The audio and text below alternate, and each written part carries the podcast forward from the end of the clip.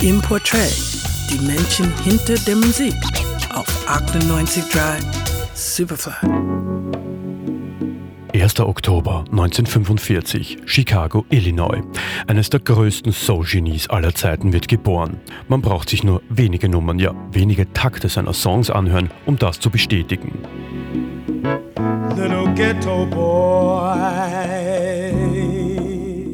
Fähigkeit, mit seiner Stimme so viel Gefühl zu vermitteln, diese Gabe ist nur wenigen vorbehalten. Seinen 70. Geburtstag feiern wir ohne Donny Hathaway, der im Jahre 1979 Selbstmord begangen hat. Die genauen Hintergründe dafür sind rätselhaft. Bekannt war aber seine schwere Depression. Der Mann, der für viele als einer der besten Soulsänger aller Zeiten gilt, der dieser Welt so viele unglaubliche Meisterwerke hinterlassen hat. Der mit so viel Talent gesegnet war und alles erreichen hätte können. Was hätte hätte Donny Hathaway nicht noch für geniale Songs aus dem Ärmel geschüttelt. Doch gehen wir zurück. Im zarten Alter von drei Jahren darf Donny Hathaway bereits im Kirchenchor singen und bekommt Klavierunterricht. Seiner großen Begabung entsprechend erhält er nach der Schule im Jahre 1964 ein Musikstipendium der Howard University.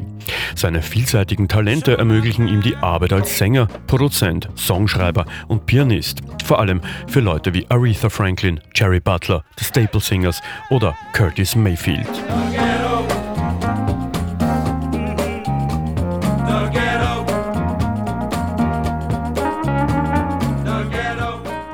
Im Jahre 1969, im Alter von 24 Jahren also, veröffentlichte er bei Mayfields Curtom Label seine erste Single, ein Duett mit June Conquest.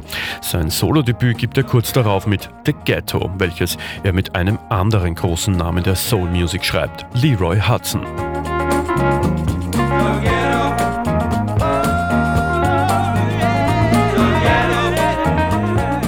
1970 veröffentlichte er auch sein Debütalbum Everything is Everything und ein Jahr später platziert er sich mit dem Song You've Got a Friend, den er zusammen mit Roberta Flack im Duett singt, erstmals in den Top 10 der US RB Charts.